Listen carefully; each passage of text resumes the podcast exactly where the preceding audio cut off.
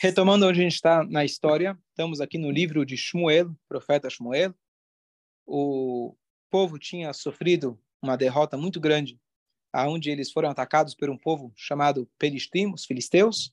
Eles perderam a guerra, perderam muitas vidas, perderam o Aron, a Kodesh, a arca sagrada, perderam seu profeta da época anterior, antes do Shmuel, que era o Eli, perderam os filhos do Eli, e aí uma das noras é, do Eli também acabou falecendo. Muito trágico para o nosso povo. Esse Aaron ele foi levado para as várias cidades dos é, filisteus e cada cidade que ele chegava, ele causava uma praga, uma destruição, porque eles estavam com o nosso Aaron e o Aaron chegou lá e estava destruindo eles. Apesar de todos os milagres. Não tem a data que foi essa questão. Você perguntou outro dia. É, porque isso aí não é comemorado, não é, é. Não é lembrado, nada. Talvez não deveria, Yamim, não sei. É. Bom, e aí o, o Aaron, cada lugar que ele ia, ele trazia essa praga, mas os Plishtim eram cabeça duras e se negavam a acreditar que o Aaron realmente era representante de Hashem aqui embaixo e que eles deveriam devolver. E passou de cidade em cidade, e aí foi trazendo mais pragas, até que alguns tomaram atitude, falaram, bom, Vamos colocar ele em cima de uma carroça, pegar duas vacas que não têm vício nenhum, nunca foram para nenhum lugar, e mandar alguns presentes. Se elas forem em direção ao povo de Israel, à terra de Israel, então a gente vai saber que realmente está na hora da gente devolver. Dito e feito, as vacas se dirigiram então para Beit Shemesh, para Israel. E aqui a gente parou. Essas vacas, então, junto com os presentes que eles fizeram, ratos de ouro, fizeram alguns monumentos para lembrar as feridas, as aflições que eles tiveram devido ao Aaron. Então, peças de ouro, levaram junto com a carroça. Elas se dirigem e chegam em Beit Shemesh. Em Beit Shemesh, o povo nosso estava colhendo. Então, era a época da colheita. Já temos aí uma, talvez Pesach, certo? Talvez Pesach, talvez Shavuot, por aí. E eles, quando veem uma carroça de longe chegando, estranho, né? O que será essa carroça? Alguma coisa.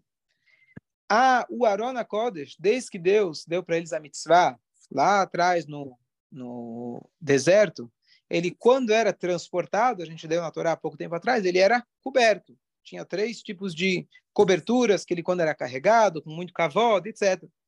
Então, Hashem ele fez que quando o Arona Kodesh estava se aproximando, veio um vento e descobriu o Aron.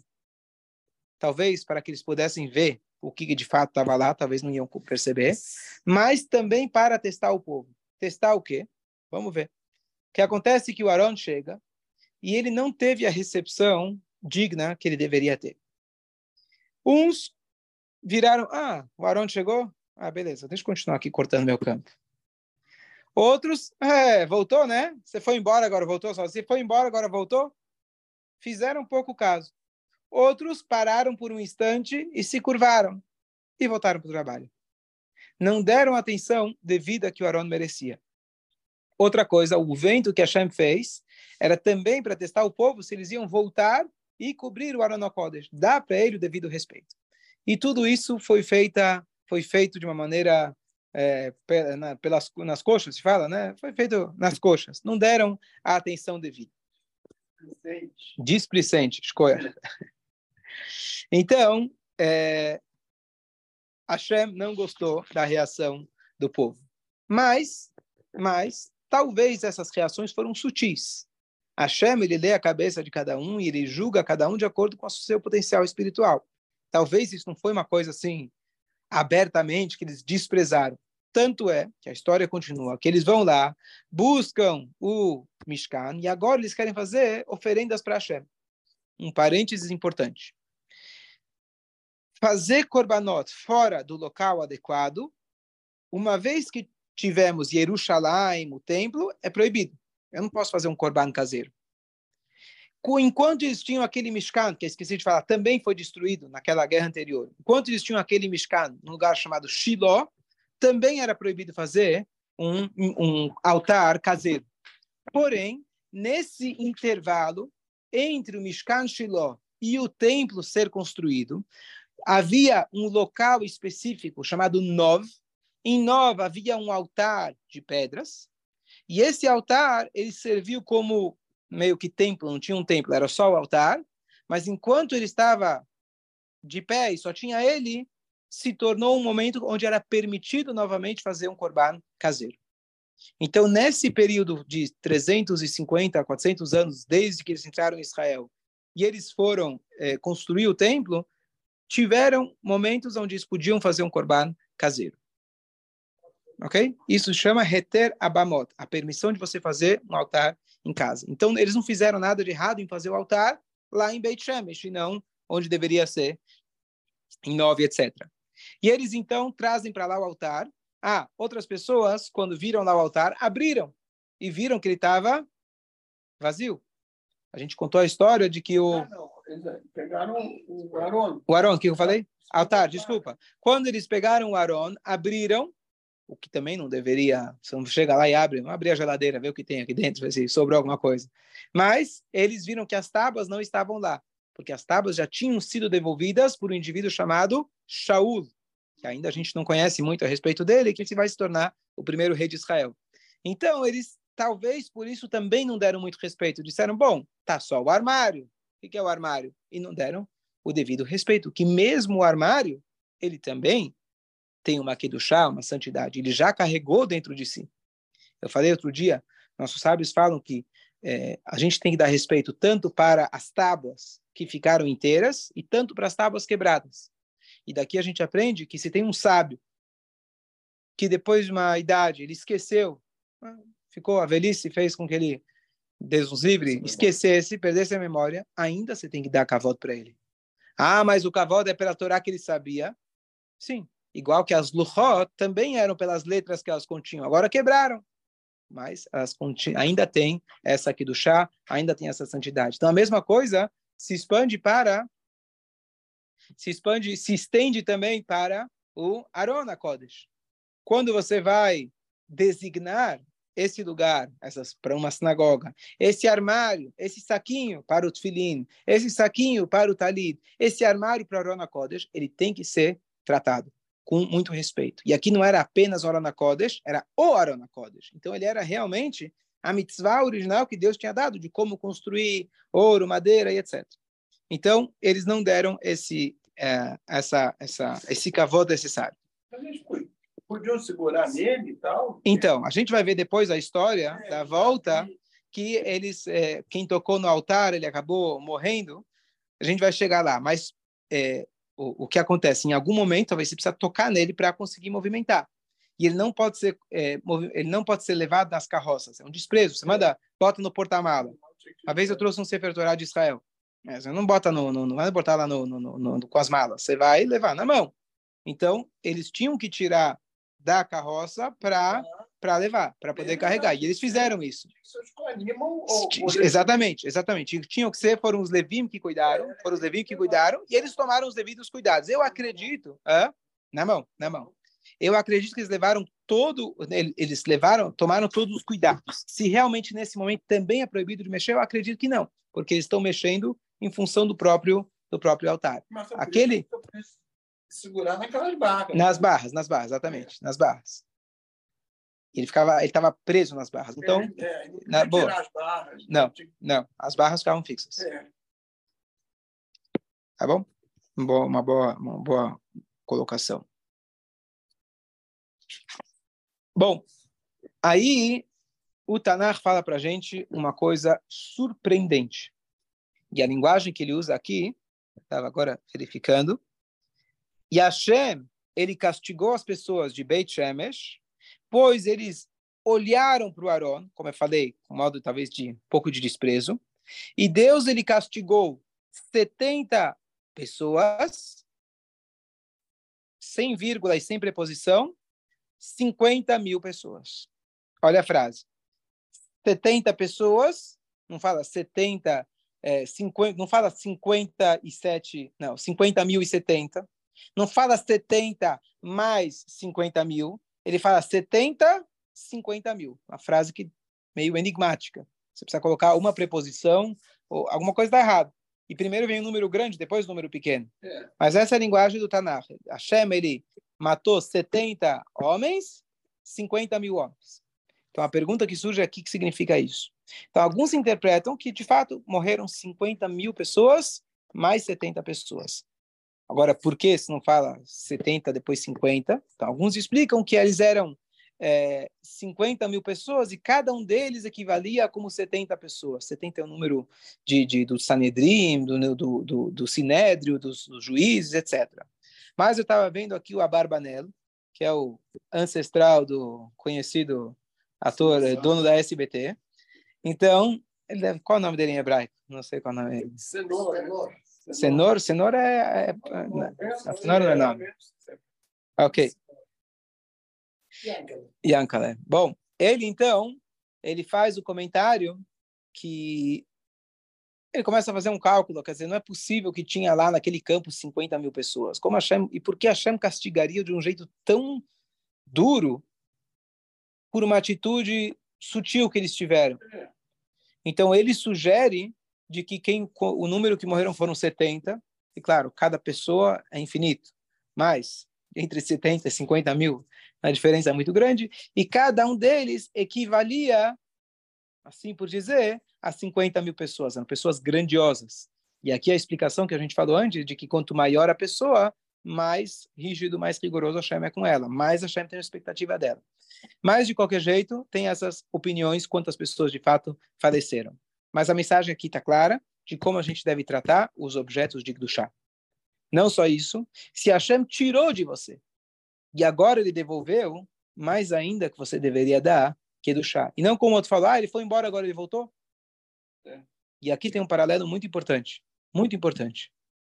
Por milênios, a gente não tinha Israel em nossas mãos. Uma soberania judaica. 48, temos uma soberania judaica. Tem aqueles que encaram, bom, o Aaron foi embora, o Aaron voltou.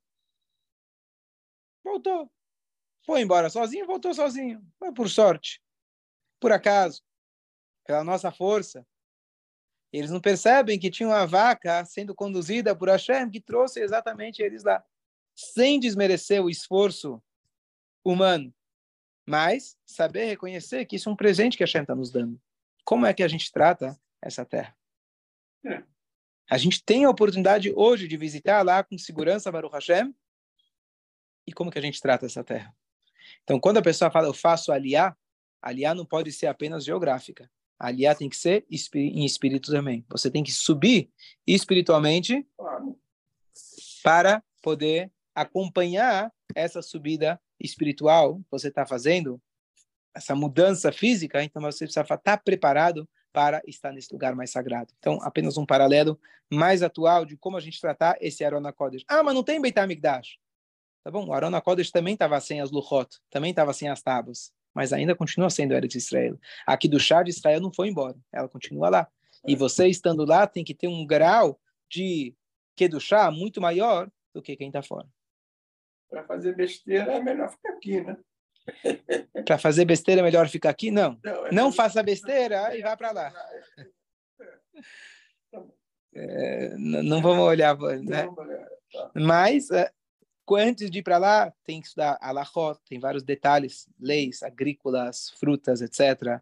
Várias leis que são pertinentes para quando a pessoa vai para Israel. Então, você tem que estar preparado realmente para poder ir para Israel. Bom, eles recuperam o Aaron e agora eles estão um pouco paranoicos. Eles estão com medo que o Aaron vai ser roubado de novo. Sabe lá o que vai acontecer. Então, eles não queriam é, é, construir todo um local. É, o, o, templo daquele, daquele momento tinha sido destruído. Talvez eles não estavam prontos ainda para se reunir, construir, etc. Então eles é, eles então deixaram, eles decidiram depositar o Aaron, colocaram o Aaron num lugar onde ele ia ficar seguro. Então eles foram até até é, o lugar chamado Kiryat Yereim, que é um lugar que ficava a tribo de Yehudá, a gente vai ver o Beit HaMikdash depois, também vai ser um, um trecho, uma parte vai ser de Yehudá. E lá encontraram um homem chamado Avinadav, e esse homem, na casa dele ficou o altar, e ele ficou cuidando dele durante 20 anos, ficou o altar lá. E daqui, depois, mais à frente, a gente vai ver a história de Davi, que ele vai trazer de volta para Jerusalém. Da onde está trazendo? da casa desse indivíduo aqui que o, o, o, o Aaron vai ficar na casa dele. Então eles... Hã? Não consta, posso talvez pesquisar um pouco mais, pelo menos no, no texto não consta, posso dar uma olhada. É...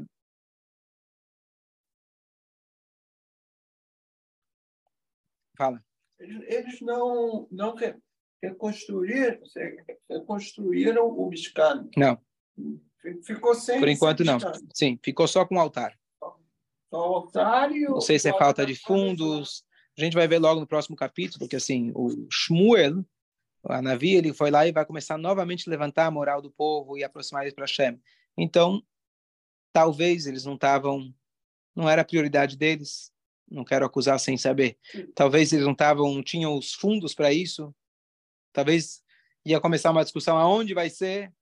Então eles não estavam, o povo não estava unido. Então você quer fazer um projeto, que aquele projeto vai unificar todo o povo, que é uma única sinagoga. Vamos fazer. Às vezes as pessoas que não, não são do nosso povo perguntam, mas por que tanta sinagoga? Por que não faz uma para todo mundo? É, quando o Mashiach chegar, vai ter uma só.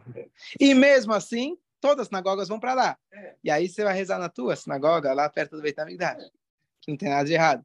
Mas assim, é, é, o Beit HaMikdash é só um. Então, para você ter o Beit HaMikdash, você precisa ter ter uma estabilidade é, política, religiosa, militar, é, etc., para você poder conseguir construir. Então, eles não estavam nesse momento histórico. Eu imagino que seja esse esse motivo. E quem estava liderando o povo? Então, agora é a transição, vai ser a transição justamente de Eli para Shmuel. Isso tudo foi né, o que aconteceu talvez meses, talvez até mais que meses, anos posterior que o templo foi destruído, enquanto isso o Shmuel estava crescendo, ele tinha falecido, e aí o Shmuel agora vai assumir a liderança. E ó, bom, Shmuel, a gente já falou isso antes nos, é, nos, é, no livro de Shoftim, Shofet significa juiz. O Shmuel, ele tem o apelido de Shmuel, o profeta mas ele também vai fazer o papel de juiz.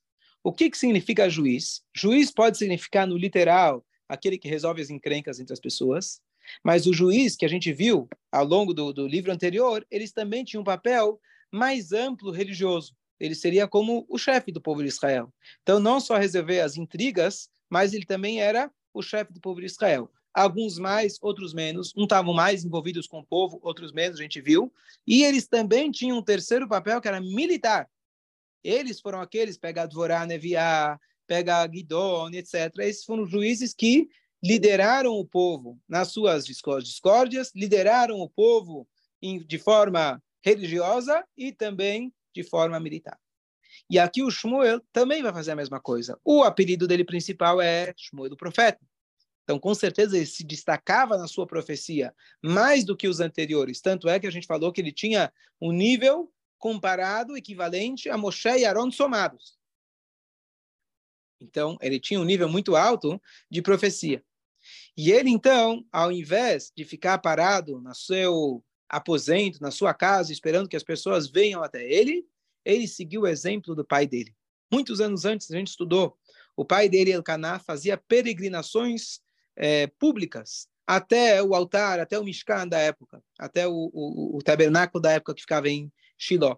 Ele passava de cidade em cidade e ele incentivava as pessoas: vamos até o Beit HaMikdash, até o Mishkan, vamos rezar, vamos se aproximar, vamos trazer sacrifícios. E assim ele conseguiu ter um impacto muito, muito grande no povo. O Shmuel seguiu o mesmo exemplo. Ele não foi aquele mestre que ficou sentado. Ele saiu do seu lugar, igual Abraão vindo, ele ia de lugar em lugar incentivar as pessoas, porque naquele momento, como a gente falou, é, o pouco caso que eles fizeram lá do, do, do Misbeach, simbolizava que eles não estavam num bom momento espiritual. Eles tinham perdido essa batalha porque espiritualmente também tinham idólatras e, e não estavam no nível espiritual elevado. E aqui, então, o Shmuel, ele começou de cidade em cidade. Você pode imaginar a alegria que era quando você recebia um profeta na sua cidade certo? Você vai ter aqui, não é um profeta qualquer, é o profeta, ele vem até a sua cidade, então a presença dele, a mera presença dele já incentivava as pessoas a se aproximarem. Quando vem um Rebbe na cidade, todo mundo quer ir lá pedir brachá. Aí ele fala, ah, cumpre Shabbat, cumpre Kasher, conhece, certo? Então, ele vai te incentivando, ele vai te empurrando para fazer mais Torá, mais mitzvot. Claro que o pessoal fazia fila também para Shmuel e ver, estou com tsures no Parnus, eu estou com tsures, etc. E ele também, com certeza, com a sua profecia, ele dava as brachot e ele ajudava o povo. Mas ele usava essa oportunidade para poder realmente aumentar a conscientização de Hashem. Ele incentivou também que as pessoas fossem até o, aquele mishkano, aquele altar provisório que eles tinham, assim como o pai dele fazia. E o Shmuel tinha uma característica que a gente vê também igual ao Moshe, outros mestres também, aparece, a gente vai ver depois, mas de que ele nunca usufruiu nada do povo. Moshe, quando ele chega reclamando para Hashem, é, o povo já estava reclamando, reclamando, ele fala, eu não sequer eu usei o jumento deles. Quando Deus me mandou sair da casa do meu sogro para ir ajudar o povo, eu sequer pedi que a, que a limousine e os uh, seguranças viessem me buscar. Eu paguei minha gasolina. Eu fui lá, enchi o tanque do meu bolso. Eu peguei o jumento meu e com ele eu fui até o Egito. Ninguém me pagou nada por isso. Então, o que vocês estão enchendo? O que vocês estão exigindo de mim? Eu fiz tudo voluntário. Né? Eu não, não peguei nada, não peguei um grão de vocês. E o Shmuel também tinha essa mesma característica. Ele chegava na cidade, claro, as pessoas ofereciam para ele: vem comer na minha casa, vem jantar na minha casa, e ele se recusava a tirar proveito de qualquer pessoa.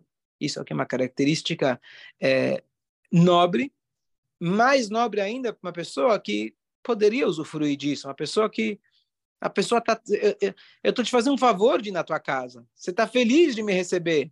Então, qual o problema? Não é que está gastando dinheiro comigo, é um dinheiro muito bem investido.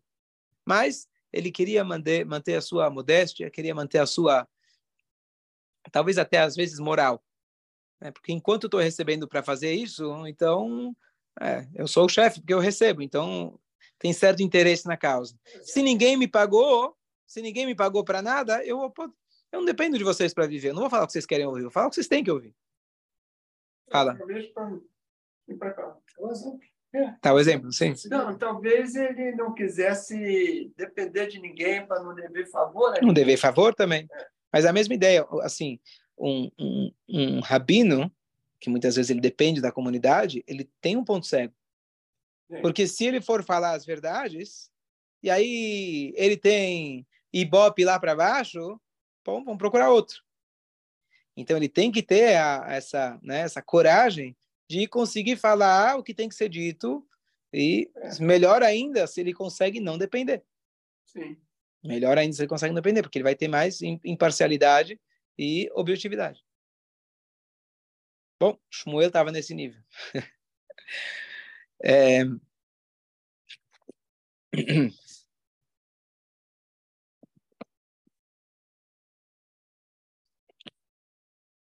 Então agora o Shmuel ele vai convocar o povo, todos eles para uma grande reunião. E aqui vai ser o momento, digamos assim, chave dessa da reunião do povo, onde Shmuel agora está se posicionando como líder de Israel, e ele vai reunir o povo. O que, que ele vai fazer? Ele vai incentivar eles a servirem a Hashem, e agora eles vão travar uma guerra contra os filistim, porque, como a gente falou, o ciclo se repetia. Quando eles iam se afastavam de Hashem, os inimigos atacam, a Torá já previa isso. Então agora ele vai reforçar a fé deles em Hashem, e assim depois ele vai fazer o papel dele também militar e travar uma guerra contra os filisteus. Ok. Alguma dúvida? Comentário?